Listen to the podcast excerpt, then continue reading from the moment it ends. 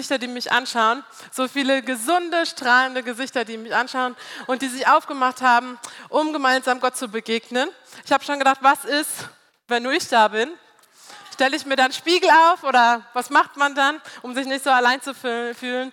Ich freue mich, dass ihr da seid, dass ich nicht alleine bin und dass Gott was vorbereitet hat für uns heute Morgen und vielleicht sogar für dich. Vielleicht hat sogar Gott was für dich heute Morgen vorbereitet und ich möchte noch beten. Vater, wir bitten dich wirklich, dass du jetzt zu uns sprichst, dass wir erleben, was du uns erleben lassen möchtest, dass wir fühlen, was du uns fühlen lassen möchtest, dass wir dort Befreiung erleben, wo du Befreiung für uns hast und dass du neue Leidenschaft auch ausgießt, wo du neue Leidenschaft ausgießen möchtest, Herr. Wir wollen deine Stimme hören. Wir bitten nicht, dass du sprichst. Wir wollen bereit sein und nicht verpassen, was du jetzt auch in diesen Momenten zu uns sprechen möchtest. Zu uns als Einzelpersonen, aber auch zu uns als Gemeinde. Wir preisen dich. Du bist ein guter Gott und du bist würdig, dass wir hier zusammenkommen, um in deinen Namen, in deinen Namen zusammen zu feiern. Amen. Wir befinden uns mitten in einer Predigtreihe, die heißt Nehemia. Für manche vielleicht ein komisches Wort, doch es ist einfach nur ein Mann, der so hieß, Nehemia. Ein Mann, nach dem sogar ein ganzes Buch benannt ist. Doch wir haben gelernt, eigentlich geht es nicht nur um das Buch Nehemia im Alten Testament der Bibel, sondern auch um Esra. Und dass es eigentlich zwei Bücher waren. Ähm, äh, ein Buch, die dann letztendlich zwei Bücher wurden. So, wir haben dann langsam angefangen und uns herangetastet bei Esra und sind auch mittlerweile endlich bei Nehemia, bei dem Buch Nehemia angekommen. Und wir haben immer wieder dieselbe Ausgangssituation. Das Volk Israel wurde ins Exil verschleppt und im Exil wurde den Israeliten eigentlich so alles genommen, was man ihnen hätte nehmen können. Bis auf eine Sache, ihren Gott. Niemand, egal wie viel Hohn, wie viel Schande, wie viel auch vielleicht Missachten sie empfangen hat in, Babylon, niemand konnte ihnen ihren Gott rauben. Und trotz dieser misslichen Lage erleben wir immer, wie Gott sein Volk segnet und wie Gott Einzelnen immer wieder Führungspositionen selbst am, am, am königlichen Hof schenkt. Und so ist es, dass die Israeliten irgendwie immer treue Untertan waren. Selbst in einem Land, in dem sie gar nicht sein wollten, in einem ungewollten Zuhause, waren die Israeliten treue Untertan. Doch immer wieder zieht es sie in ihr Heimatland, in ihr wahres Zuhause zurück. Und dann lesen wir als erstes von Zerubabel, der mit einer Gruppe aus dem, der von, aus dem Exil zurückkehrt nach Jerusalem. Und der hatte nur ein Ziel. Er hat gesagt, Jerusalem braucht wieder seinen Tempel. Sein Unding, dass der Tempel immer noch in Schutt und Asche liegt und wir müssen ihn wieder neu aufbauen. Doch die Exilrückkehrer, sie hatten ein Problem. Sie wollten das gerne alleine machen. Und sie wollten nicht, dass die Samariter, das waren die, die dann dort lebten, dass die mit anpackten. Sie wollten es lieber alleine machen. Das war eigentlich ganz schön schade, könnte man sagen. Am Ende geht es so weit, dass dann der persische König sagt, nein, ihr lieben Rückkehrer, ihr müsst mit den Samaritern zusammen den Tempel aufbauen. Das ist mein Wunsch. Und so geschieht es dann auch. Sie bauen letztendlich den Tempel Gottes wieder zusammen auf und dann feiern sie und sie weihen den ganzen Tempel, Samariter und die Rückkehrer aus dem Exil, sie weihen alles Jahwe, ihrem Gott. Und dann kommt Esra. Esra lebt auch in Persien, am, am königlichen äh, Hof auch und angesehen. Und ähm, er, hat, er hat auch einen Herzschlag für sein Volk, für sein Zuhause.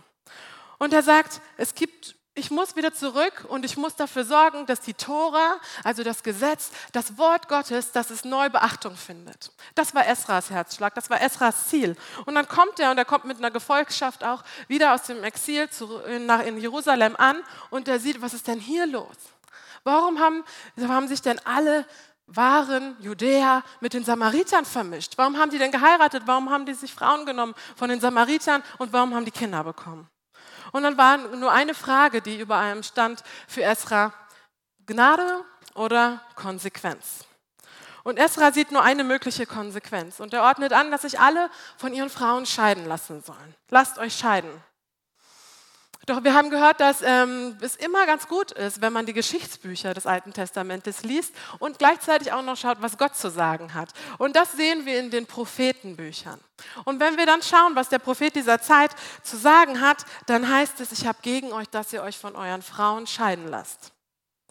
Und dann haben wir diese Prophetenbrille quasi aufgesetzt die letzten Wochen und wir haben immer wieder gesehen, was sagt Gott eigentlich in diese Situation hinein. Gott wollte keine Scheidung. Gott will, dass Beziehungen gelingen und dass wir nicht aufgeben, sondern weitermachen. Und dass auch wenn falsche Entscheidungen getroffen worden sind, Gott uns nicht unbedingt zur Separa Separation quasi aufruft, sondern dass er sagt, versucht es jetzt trotzdem miteinander, mit den Entscheidungen, die ihr auch getroffen habt. Zum Glück war es damals so, dass wir dann sehen, wer sich hat scheiden lassen und es waren gar nicht so viele. Also irgendwie haben sie dann doch auch nicht so auf Esra, Gott sei Dank, gehört. Und dann sind wir letzte Woche endlich bei Nehemia angekommen, dem Mundschenk vom Art von Artaxerxes, das ist der König vom Persischen Reich damals. Und Nehemia hatte nur einen Herzschlag. Sein Herz schlug für die Mauern Jerusalems und die Mauern waren kaputt. Die Mauern waren in Schutt und Asche gelegt worden. Seine geliebte Heimatstadt war nicht mehr das, was ihm erzählt worden war. Sie war nicht mehr so, so imposant und heilig. Und daran sollte sich wieder was ändern. Und dann haben wir auch wieder die Prophetenbrille aufgesetzt und wir haben gehört, dass Gottes Herz eigentlich dafür schlägt, dass Jahwes Herz eigentlich dafür schlägt, dass Jerusalem eine Stadt ist ohne Mauern, ohne Grenzen, äh, in der sich alle Nationen wieder zusammenfinden und Gott anbeten. Und natürlich könnte man sagen, das ist erst für das messianische Friedensreich einmal im Himmel, da wird es so sein. Im Himmel gibt es vielleicht keine Mauern äh, oder keine Grenzen und da sind, vielleicht, äh, da sind dann vielleicht alle Nationen. Aber jetzt bin ich doch lieber deutsch und in meinem CGS mit den Mauern und dem Gebäude. Aber eigentlich haben Propheten in der damaligen Zeit immer in die Gegenwart gesprochen.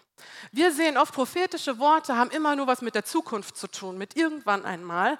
Aber eigentlich haben Propheten hauptsächlich erstmal in die Gegenwart hineingesprochen. Ihr lieben Israeliten, Gott sagt euch jetzt und heute ganz klar dies und das.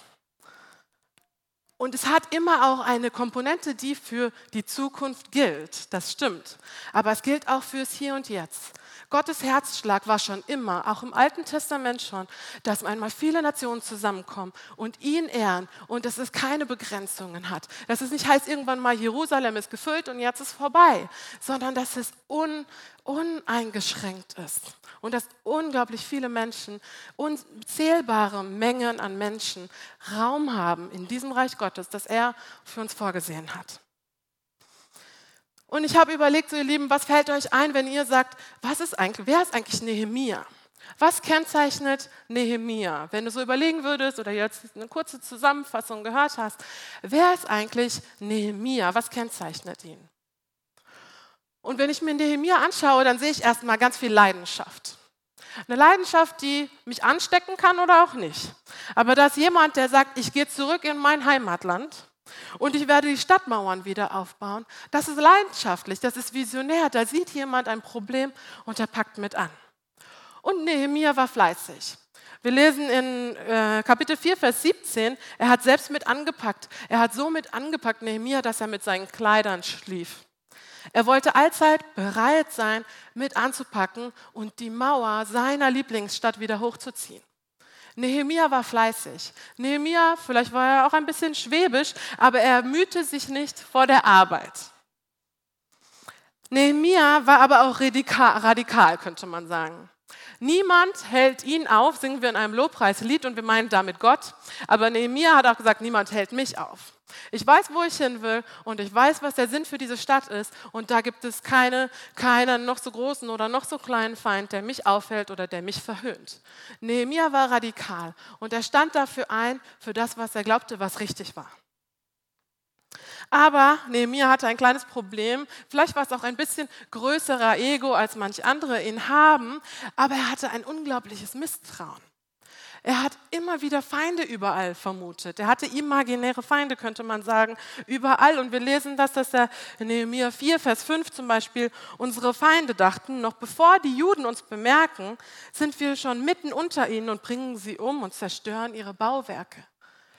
Nehemiah hat gedacht, jeder ist gegen mich und versucht mich aufzuhalten und den, den, den Tempel wieder zu zerstören und mein Mauerwerk, was gerade angefangen hat. Und er hat sich ein bisschen einsam gefühlt, vielleicht dabei auch.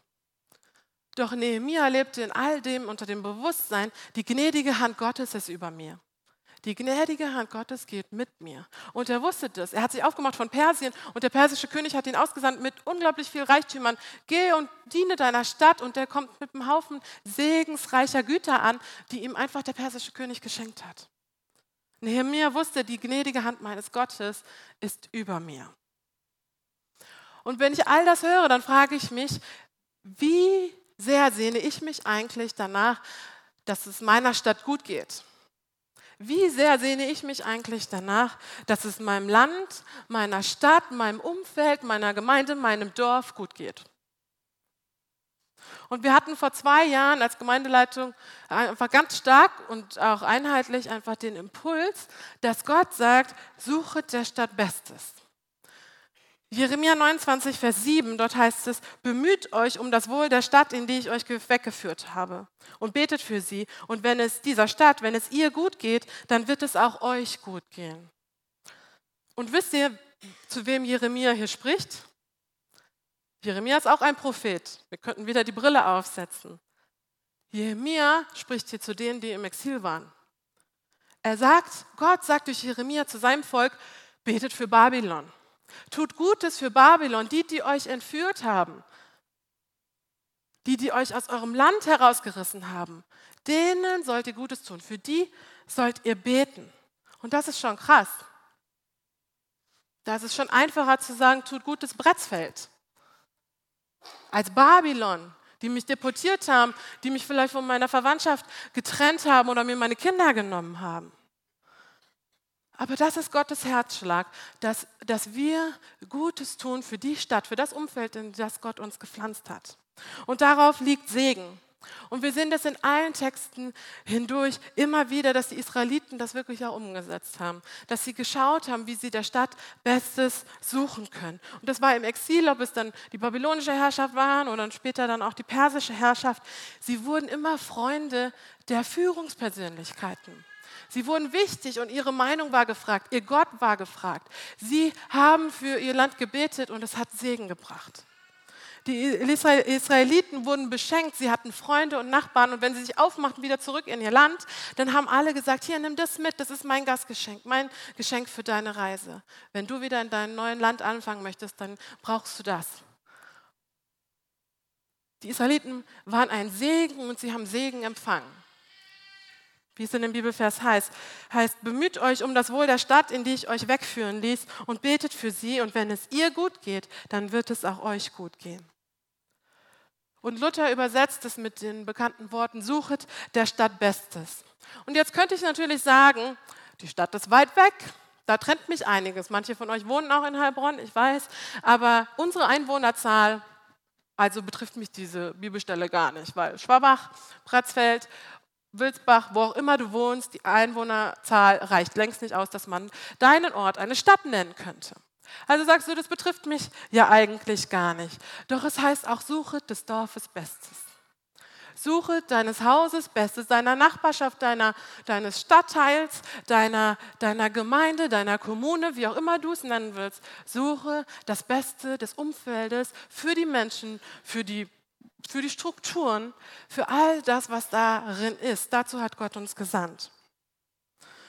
Und wir erleben als Gemeindeleitung immer wieder, dass aufgrund solcher Impulse Menschenherzen bewegt werden.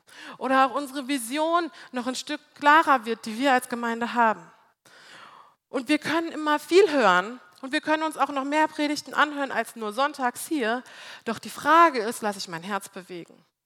Ich kann mir so viel anhören und mich füllen mit allen möglichen Sachen, aber wenn mein Herz das nicht aufnimmt, dann ist es eigentlich leere Zeit gewesen. Und einige von euch haben vor zwei Jahren gesagt, ich will das hören und ich habe es gehört und sie haben sich aufgemacht und der Stadt Bestes, des Dorfes Bestes gesucht. In Schwabach ist es mittlerweile so, dass das Kinderturn für die ganz Kleinen und auch für das Kindergartenalter von Leuten aus unserer Gemeinde durchgeführt wird. Einige haben vor zwei Jahren ihr Herz so bewegen lassen, dass letztes Jahr es eine Vereinsgründung gab, die heißt Gemeinsam für Bretzfeld. Und es ist eine Plattform einfach von Menschen für Menschen, von Nichtchristen für Nichtchristen, von Bretzfeldern und Nicht-Bretzfeldern, die einfach schauen wollen, dass es allen Menschen in, unserem, in, unserer, in unserer Gemeinde, in unserer kommunalen Gemeinde gut geht. Dass die, die nicht zum Arzt können, dass sie Hilfe erfahren. Dass die, die Gespräche brauchen, Gespräche bekommen können. Lass sich mein Herz bewegen oder höre ich nur Dinge? Höre ich nur Dinge? Und Gott öffnet Türen, wenn wir unsere Herzen bewegen lassen. Und das sehen wir bei Zerubabel, das sehen wir bei Esra und das sehen wir bei Nehemia und auch heute noch, dass Gott Türen öffnet. Gemeinsam für Bretzfeld, der Bürgermeister, die, das Rathaus, die haben es mit offenen Armen begrüßt. Mit offenen Armen haben sie gesagt, wunderbare Sache, das finden wir toll. Suche der Stadt Bestes. Doch auch heute Morgen ist die Frage, willst du das jetzt nur hören und du denkst, das ist gut und es sollen die mal schön machen? Ich gehöre zu dieser Gemeinde und die sollen mal all diese guten Sachen machen. Oder lasse ich mein Herz bewegen, mache ich mit? Oder geht es nur für die Person, die drei Plätze neben mir sitzt? Wir können immer wieder hören und sagen, ja, voll gut, hoffentlich hört der gut zu oder die oder mein Mann oder wer auch immer. Aber eigentlich können wir auch sagen, was will Gott mir sagen? Und wenn das dein Herzschlag ist heute Morgen, dass du glaubst, dass Gott auch dir was sagen möchte, dann kannst du kurz noch mit mir ein Gebet sprechen. Jesus, wenn du mir heute Morgen was sagen möchtest, dann sage ich dir jetzt, bitte sprich zu mir. Lass mich hören, lass es auf fruchtbaren Boden fallen und lass mich nicht verpassen, was du in meinem Leben und durch mein Leben tun möchtest. So beten wir in Jesu Namen. Amen. Immer wieder hat Daniel euch die letzten Woche, Wochen nach bestimmten Begriffen gefragt, was die heißen. Jetzt interessiert mich aber eine Sache, wer weiß denn eigentlich, was Nehemia heißt? Was bedeutet der Name Nehemia? Es bedeutet, Gott tröstet. Jahwe tröstet. Der Gott mit den vier Buchstaben, Jahwe tröstet. Und man könnte sagen, Nehemia war eigentlich der, so ein personifizierter Trost. Durch Nehemia soll Jerusalem wieder neue Identität bekommen. Der Tempel steht schon, aber die Mauer noch nicht. Und die große Hoffnung wird darauf gesetzt, wenn Jerusalem wieder steht, dann geht es mit uns wieder bergauf. Doch Nehemia hat also in entscheidender Zeit eigentlich dazu beigetragen, dass es neue Hoffnung gab, dass es Trost gab. Gott hat Nehemia genutzt, um Trost seinem Volk zu spenden. Nehemia kommt von dem Wort Nacham und dann steckt noch Ja mit drin, das heißt Jahwe. Und Nacham heißt nicht nur trösten. Nacham bedeutet auch bereuen, Mitleid haben, Leid tragen um jemanden, sich erbarmen oder auch sich rächen. Und wenn wir Nehemias Leben anschauen, dann sehen wir, dass sein Herz für sein Volk, für sein Land und besonders auch für seine Heimatstadt gebrochen war. Er hatte einen Herzschlag für seine Stadt, für seine Heimat Jerusalem. Nehemia hat Mitleid empfunden. Und wir lesen am Anfang des Buches bei Nehemia, Nehemia war, der, wie gesagt, der Mundschenk des Königs und der reicht ihm den Becher zu trinken und der König sagt, was ist mit dir los? Was ist denn mit dir los? Nehemia war so traurig, dass es dem, Kö dem, König aufgefallen ist, nur als er ihm was eingeschenkt hat und ihm den Becher gereicht hat, dass da irgendwas ist, was sein Herz gebrochen hatte. Das hat der König gemerkt, weil Leidenschaft, weil, weil Mitleid irgendwann eigentlich immer sichtbar wird. Wenn ich wirklich mit jemandem mitleide, dann wird das sichtbar. Doch Israel war im Exil. Und was heißt das Exil? Das heißt, es ist eigentlich eine Zeit der Trostlosigkeit. Alles hat nicht geklappt, wie wir es uns vorgestellt haben. Da ist kein Trost. Da ist Trostlosigkeit. Und wir lesen das in den Klageliedern bei Jeremia die Jeremia auch verfasst hat, dort sind immer wieder Klagelieder darüber, wie schlecht es uns eigentlich geht und dass es doch nicht sein kann, dass wir als geheiligtes Volk, als auserwähltes Volk Israels jetzt im Exil gelandet sind.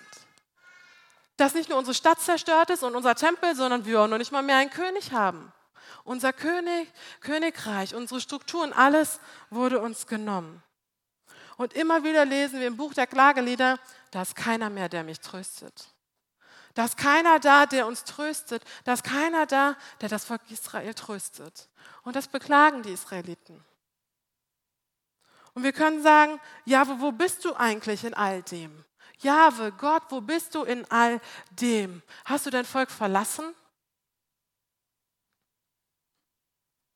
Und es gibt diese Situation von Leid und Nehemiah hört davon, wie es wirklich aussieht, auch um sein Land. Und er kriegt es schwarz auf weiß vor Augen gemalt und er sagt, das kann doch nicht sein. Und ihr Lieben, wenn uns wirklich Mitgefühl erwischt, dann ist es fast so, als würde uns die Luft zum Atmen genommen werden. Dann ist es so, als würdest du fast ersticken. Doch Nehemia verweilt nicht in der Trostlosigkeit und Nehemia lässt sich nicht die Luft rauben, sondern er sagt, ich will mich rufen lassen für mein Volk. Ich will aktiv werden. Das Leid der anderen, das Leid meines Volkes, egal wie viele tausende Kilometer mich von ihnen trennen, das geht mich was an. Mich geht mein Volk was an. Mich geht Trostlosigkeit was an, ob sie um die Ecke ist oder weit weg. Nehemia lässt sich rufen. Und ihr Lieben, wenn jemand Trost spendet, Nacham, wenn jemand Trost spendet, dann ist das immer ein ganzheitlicher Vorgang im Alten Testament. Und es geht eigentlich um Erleichterung. Erleichterung in dem Sinne, dass wenn ich äh, kurz davor bin, eigentlich zu ersticken, dass mir jemand die nötige, den, den nötig, zum nötigen Atem, Atmen verhilft.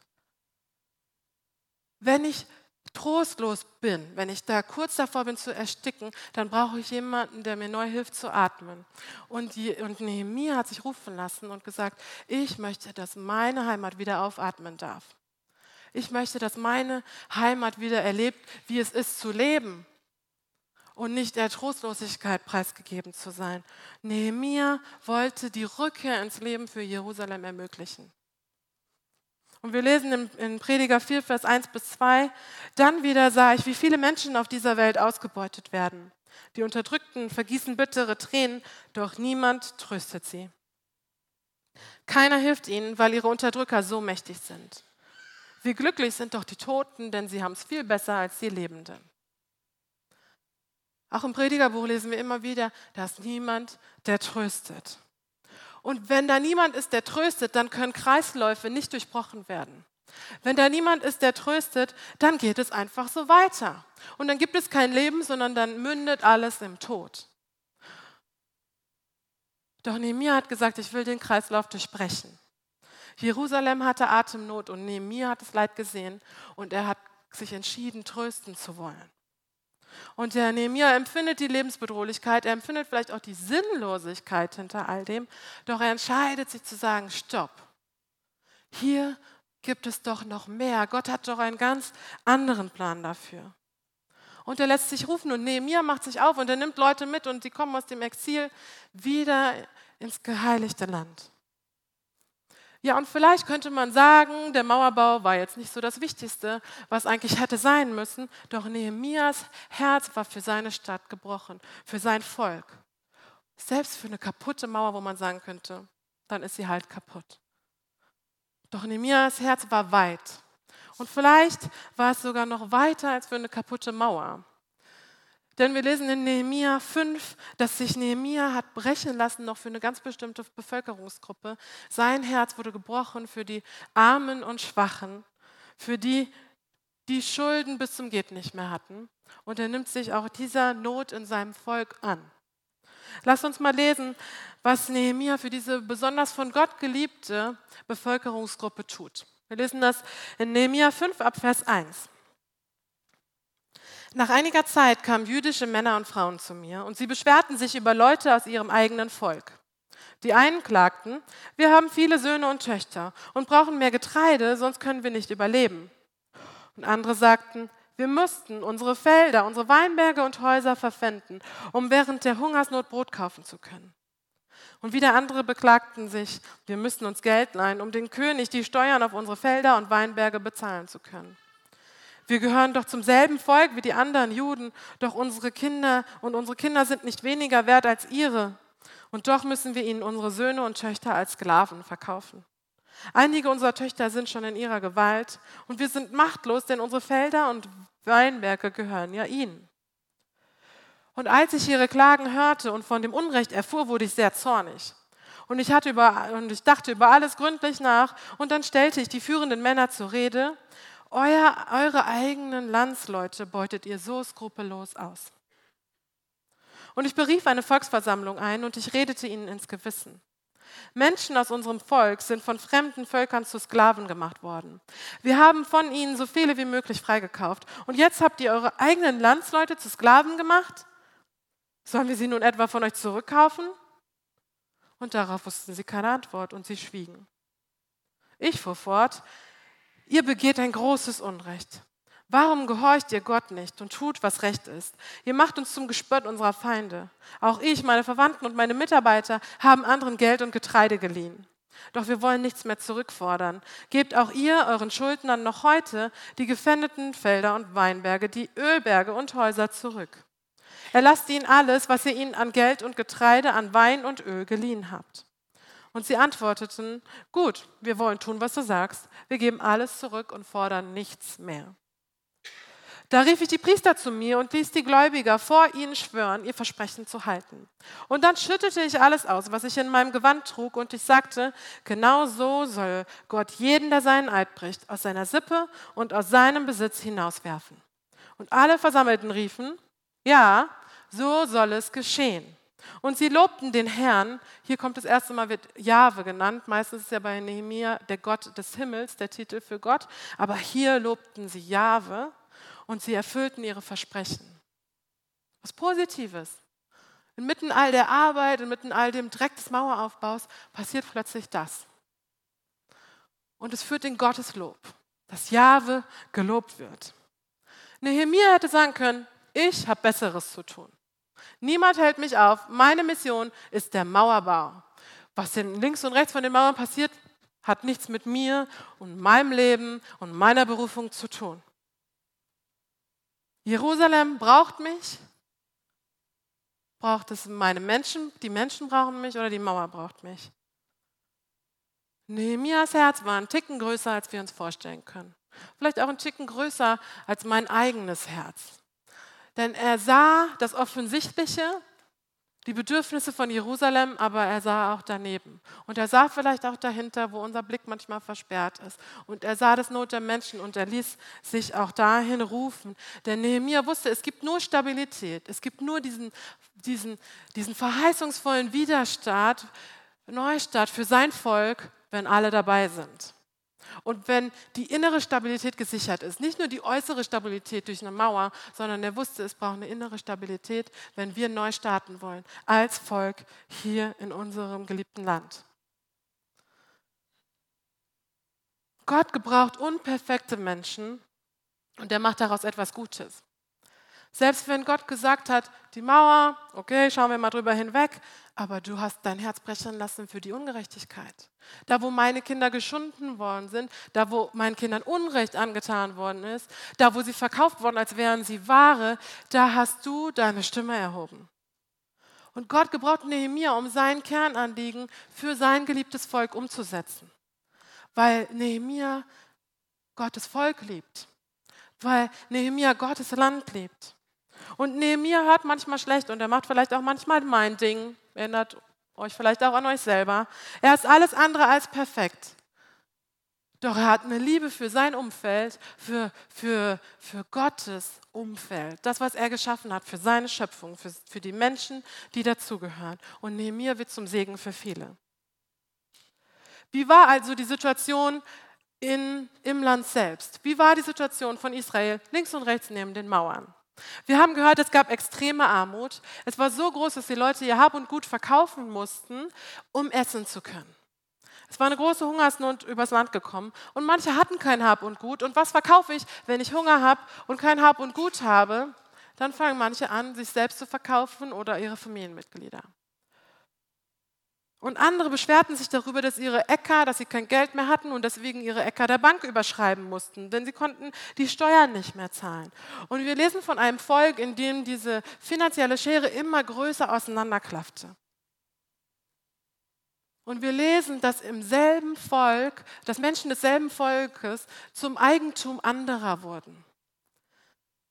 Wenn Israeliten andere Israeliten kaufen und sie werden ihr, ihre Leibeigenen. Und Nehemiah sagt, das ist doch unglaublich. Wir waren gerade gefangen worden, wir wurden gerade deportiert, wir waren Ware für die, für die Eroberer unseres Landes und jetzt tun wir uns das gegenseitig an. Das kann doch nicht wahr sein. Was machen wir denn hier? Und dann geben sie auch noch, ihre Töchter sind erniedrigt worden, das heißt, sie wurden auch zum sexuellen Eigentum der Herren. Und wir sagen, was links und rechts von der Mauer geschieht, das ist doch überhaupt nicht das, was Gottes Herzschlag überhaupt ein bisschen entspricht. Und das sind unglaubliche Spannungen und all das wird aufhalten, dass Israel neu durchstarten kann. Und Nehemiah sieht es und er wird zornig, denn Nehemiah war emotional. Und er reagierte emotional und er wurde sehr zornig und er redete Tacheles mit den Reichen. Doch wir sehen, wir lesen davon nur einen Satz und er sagte, der Wucher, der hat jetzt ein Ende. Das sagt Nehemiah zu den Reichen und er sagt, stopp. Dieses Unrecht darf nicht länger geschehen. Und dann lesen wir, wortwörtlich heißt es, und Nehemia hielt, hielt, Nehemia hielt kurz Rat mit sich selbst. Weiß nicht, ob ihr das auch öfter tut. Und mein Herz ging zu Rate mit sich selbst. Das heißt so viel. Und ich dachte sehr gründlich darüber nach. Und dann war Nehemia auch ein Mann des Wortes. Und er wurde initiativ. Er war auch ein, ein Politiker, könnte man sagen. Und dann rief er die große Volksversammlung ein und er klagte ganz offen die Ungerechtigkeit an, nachdem er Rat mit sich selbst gehalten hatte. Denn so könnte es nicht weitergehen. Und er rief die Volksmenge zusammen und er klagt diese Ungerechtigkeit an. Und was sagt er? Er sagt, ist das euer Ernst? Wir haben gerade die ein, ein paar wieder zurückgekauft. Ich mit meinem mühsam ersparten Geld, denn Nehemia verzichtete auf seinen Lohn als Statthalter und er lebte, weiß ich auch nicht von was er lebte, auf jeden Fall hatte er genügend Geld, um auch noch welche, die verkauft worden sind, Landesgenossen, die verkauft worden sind, zurückzukaufen. Und jetzt sagt er, was tut ihr mir denn an? Wie viel soll ich denn noch zurückkaufen? Ihr kauft einander wieder. Jetzt kaufen wir uns sogar gegenseitig. Nicht nur eine fremde Macht hat uns kauft und entmachtet, sondern jetzt fangen wir an, uns gegenseitig noch zu verhökern. Wie können wir uns das antun? Und wie können wir zulassen, dass Menschen unter uns so arm sind, dass sie sich den anderen aus dem Ausland wieder anbieten müssen zum Verkaufen, weil sie um ihr Leben bangen, weil sie einfach so einen Hunger haben? Und Nehemiah sagt, wie, wie könnt ihr das tun? Nur wegen des Geldes? Nur um auf euer Recht zu bestehen und eure Schulden zu bekommen, die man euch bisher noch nicht gegeben hat? Und Nehemiah gibt vor, was jetzt alle zu tun haben. Und er sagt, ihr müsst allen die Schulden erlassen. Wir wollen nicht zum Gespött der Heiden werden. Wir wollen nicht zum Gespött der Nichtchristen werden, sondern die, der, die nicht an Jahwe glauben, sondern wir wollen alle ihre Schulden erlassen. Wir wollen gnädig miteinander sein und denen den Besitz zurückgeben, denen, die uns ihren Besitz gegeben haben, weil sie nicht mehr bezahlen konnten. Und unter Eid wird dieses Versprechen dann beschlossen. Und dann lesen wir, Nehemia schüttelte sich. Und wir lesen das immer wieder eigentlich bei den Propheten, dass sie, dass sie manche Worte von Gott mit Zeichenhandlungen unterstreichen. Sagen, mein Wort ist nicht genug, die Menschen brauchen auch manchmal was plastisch vor Augen und deswegen taten sie Zeichen, äh, um irgendwas zu verdeutlichen. Und so auch jetzt Nehemia hier. Und er schüttelte sich und er leerte die Taschen seines Gewandes aus, heißt es. Und er sagte, genau so soll Gott jeden, der seinen Eid bricht, aus seiner Sippe und aus seinem Besitz hinauswerfen. Und alle Versammelten riefen, ja, so soll es sein. Sie lobten den Herrn, Jahwe, und erfüllten ihr Versprechen. Nehemia spricht hier fast eigentlich eine Exkommunikation Exkommunikationsformel eine Fluchformel aus über allen, die sich nicht dran halten. Über allen, die sagen, mir ist mein Geld wichtiger als mein Nächster. Und er sagt, Gott wird euch ausschütteln und ihr habt keinen Platz in seinem Reich. Und Nehemiah ist schon straight, könnte man sagen. Er ist vielleicht auch ein bisschen komisch und seine Wege sind sicherlich nicht immer meine Wege. Doch Nehemia lässt sich rufen und er wird zu einer lebendigen Atemhilfe für alle Versklavten, für alle verkauften, verschuldeten, armen Menschen seines Landes, seines Volkes, seiner Nation, für die er hat sein Herz brechen lassen. Und Nehemia tröstet. Er verweist auf den, der tröstet, aber Nehemia lässt sich auch rufen, um selbst Trost zu werden für sein Volk, um eine lebendige Atemhilfe zu sein für die, die fast drohen zu ersticken. Und ihr Lieben, wenn das passiert, wenn wir Trost empfangen, dann bricht Jubel aus. Dann bricht Freude aus. Und wir werden das erleben nächsten Sonntag beim Familiengottesdienst. Kurze Werbung. 8. März, hier, selbe Raum, selbe Zeit. Gott tut was. Und wenn Gott was tut und wenn er unseren tiefsten Nöten begegnet, dann wird das Freude auslösen und dann wird es Jubel auslösen. Ihr Lieben, wenn ich jemanden tröste, dann heißt es nicht nur eine Streicheleinheit geben. Dann heißt es nicht, ach, es tut mir leid oder vielleicht auch gar nichts, sondern das heißt, ich packe mit an.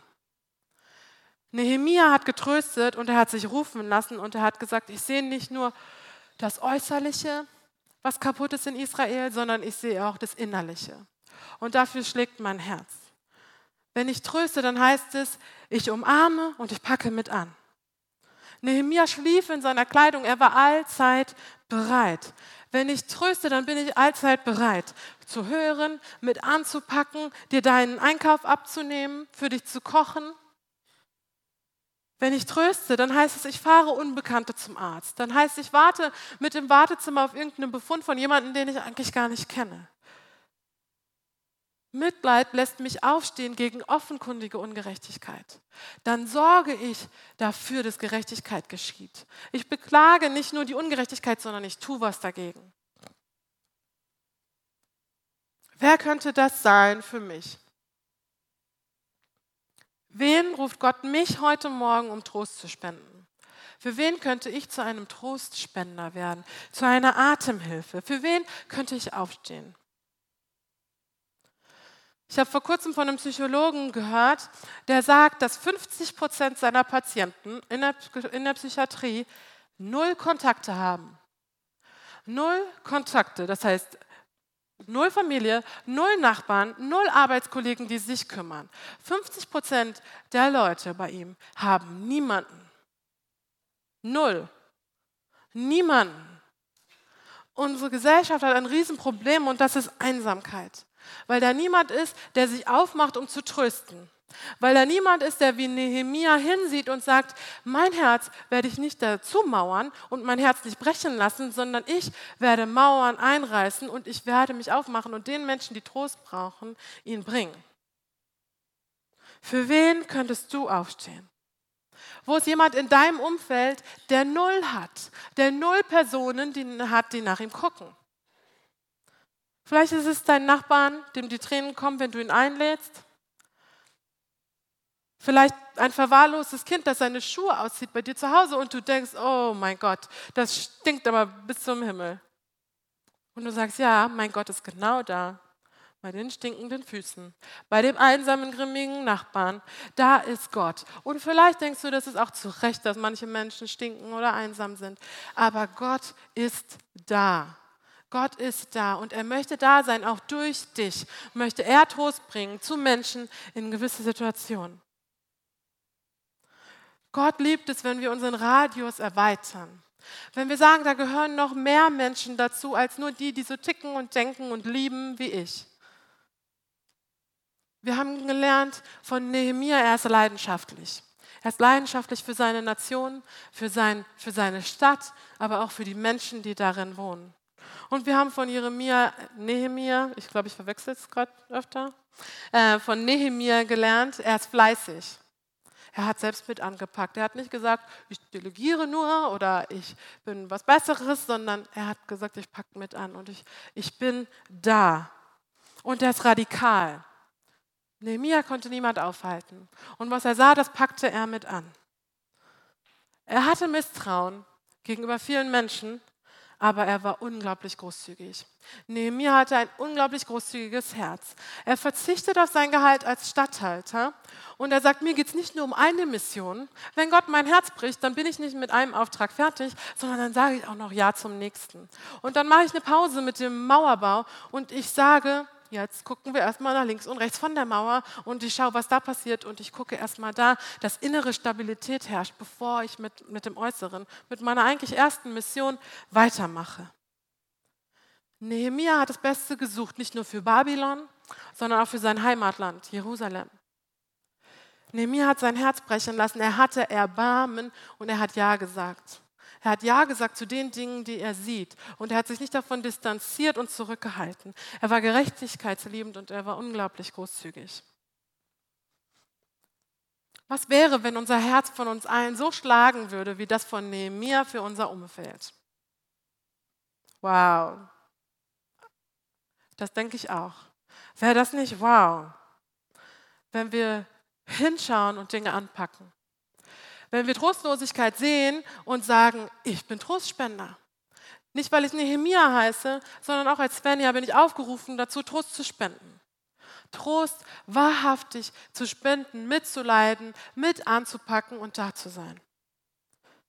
Was wäre, wenn es das CGS mal nicht geben würde und all unser Umfeld, ganz Bretzfeld, wäre unglaublich traurig, weil sie wüssten, die haben das Kinderturnen gerockt. Die haben doch damals gemeinsam für Bretzfeld auch mit angefangen.